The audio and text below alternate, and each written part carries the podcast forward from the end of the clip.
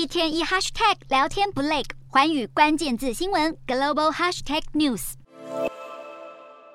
日元会如此疲软，最大原因在于美国快速升息，而日本还是继续维持低利率。所以，美元计价的资产对投资人来说更有吸引力。美元走强，日元就会走弱。再加上日本经济复苏还是相对温和，贸易收支也依然有逆差，都增强日元贬值的压力。其实，日本不升息的立场一直都很明确。比起担忧日元弱势的影响，日本央行更关注眼前的经济状态，坚持要确保通膨率站稳百分之二，才会考虑停止宽松政策。而日元贬值对于跨国企业来说相当有利，因为业者从国外汇回的利润会因为日元贬值而增加。对观光业来说也相当有利，因为将会增强外国观光客的购买力。不过，因为目前日本尚未完全开放边境，所以观光经济这一块尚未受益。反过来看，日元贬值会让进口能源跟粮食价格上涨。